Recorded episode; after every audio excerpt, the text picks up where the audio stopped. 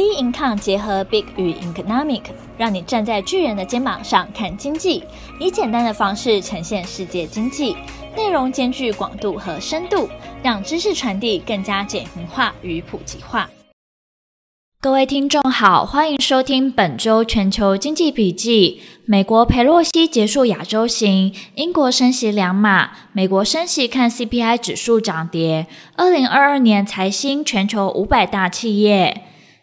美国众议院议长佩洛西结束亚洲行。美国众议院议长裴洛西亚洲行落幕，他先后访问新加坡、马来西亚、台湾、南韩及日本。此行不论在就区域政治、战略地位或经济增长角度来看，都大与中国抗衡的意味。其中最受国际关注的就是旋风访台行程，此举也引发中国不满，围绕台湾举行实弹演习，美中台紧张局势也进一步升温。裴洛西表示，虽然中国阻碍台湾参加某些会议，他们不能阻止人们来到台湾表达友谊与支持，也期待此行抛砖引玉，促成后续其他美国高层官员访台。另外，值得注意的是，裴洛西到访南韩，南韩总统尹锡悦以休假中推辞与裴洛西的会面，且重要的高阶官员皆未到场亲迎，也在国内引发外交失礼的抨击声浪。认为尹锡悦是因顾虑中国才出此下策。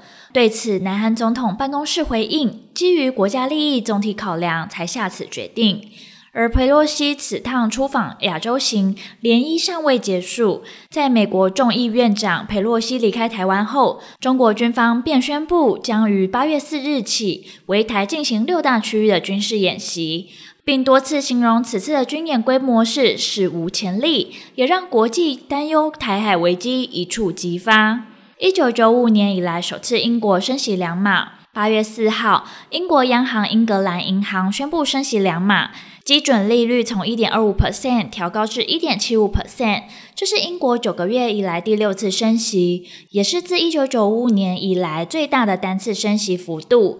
英银货币政策委员以八比一的投票结果宣布升息两码。英国央行是全球最早展开紧缩循环的央行，在去年十二月就启动升息。费德则是直到今年三月才有动作。不过在此次会期之前，每次例会均只升息一码。英国此次升息两码，是因为美国联准会费的、欧洲央行 ECB 自七月以来采取的较为激进的货币紧缩政策。加上英国六月消费者物价指数 CPI 年增率达九点四 percent，创了四十年来最大的增幅。英国银行预估，英国到二零二三年初可能得面对高达十五 percent 通膨率，经济也将在今年第四季后就进入一段非常漫长且痛苦的衰退期，可能一直持续到明年底。自英国脱欧以来，英国人便面临物价攀升的问题，而近期能源价格高涨，更是让英国的通膨率在六月时达到九点四 percent。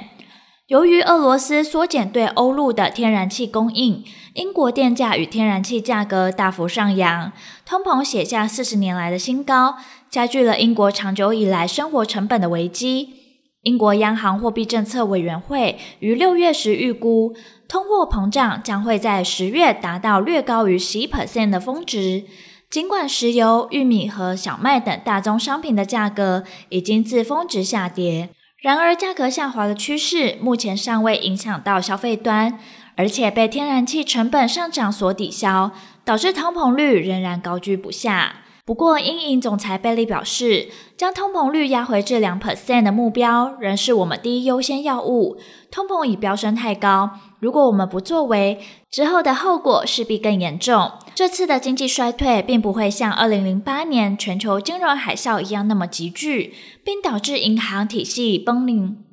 并导致并导致银行体系濒临崩溃的流动性危机。但这次的衰退可能会持续很长一段时间。且还会伴随着高通膨，也是发生停滞性通膨的现象，这会导致央行更难有效地调整货币政策。据统计，七月份全球央行主要以开发国家与新兴市场共升息近一千两百个基点，以加大力道对抗攀底历史高点的通膨。G10 之中，有五家央行合计升息三百二十五个基点。专家表示，这显现出全球央行鹰派作为已达到巅峰，未来可能会放慢升息的步伐。美国升息看 CPI 涨跌。八月五号，美国劳工部公布数据显示，七月非农就业人口增加五十二点八万人，远优于市场预期的二十五点八万人，创今年二月以来新高。美国七月失业率为三点五 percent，优于六月与市场预估的三点六 percent。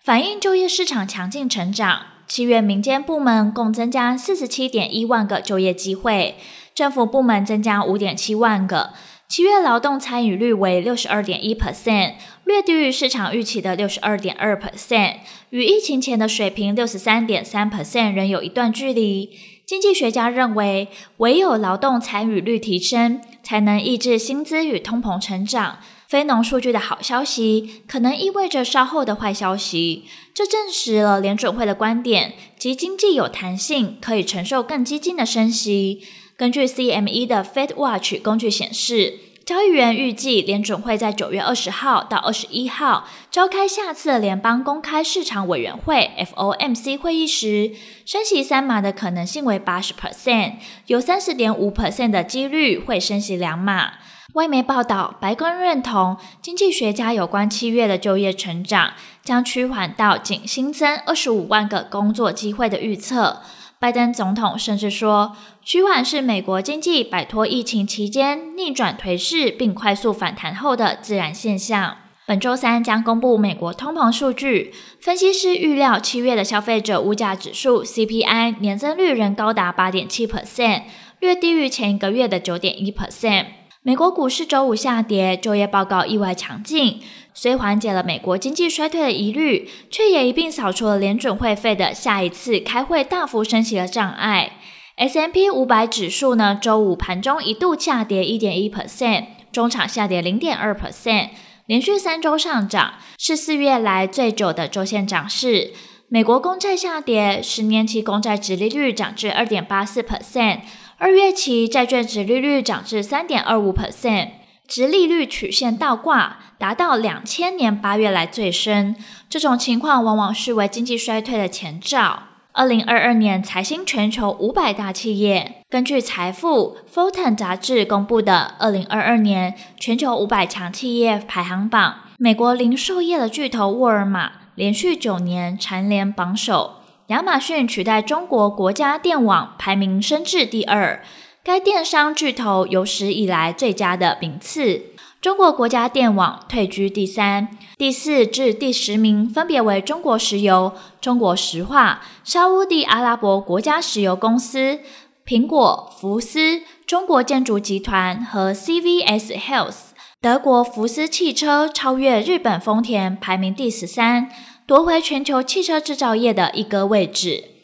财新全球五百大企业榜单是以企业截至三月底的财政年度收入进行排名。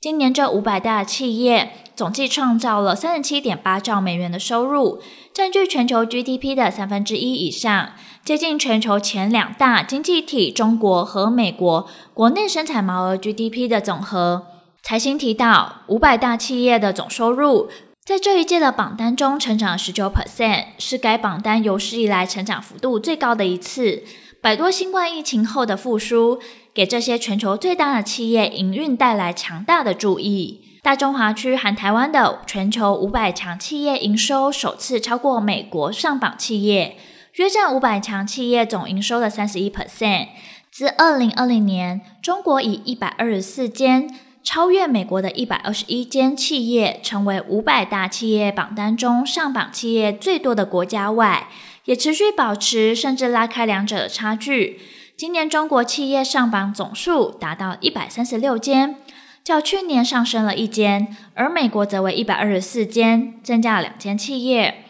而在中美两大巨头之外，日本则是上榜企业数第三多的国家。此外，全球五百强企业二零二一年总获利创下新高。沙乌地阿拉伯国家石油公司去年获利为一千零五十四亿美元，排名第一；其次为苹果和波克夏海瑟威。谷歌母公司 Alphabet 和微软分别排名第四、第五，去年获利均超过六百亿美元。虽然从疫情复苏的这一年里，五百大企业整体而出，缴出了亮眼的成绩。不过，现在进行式的经济衰退已经重创了科技巨头。二零二二年第二季的财报中，微软、Meta 表现均不如分析师预期，且许多科技企业的猜测都让外界失望。这起经济风暴将是各大企业接下来的巨大考验，而后续的市场走势仍需持续关注将公布的经济数据。本周全球经济笔记，我们下周见。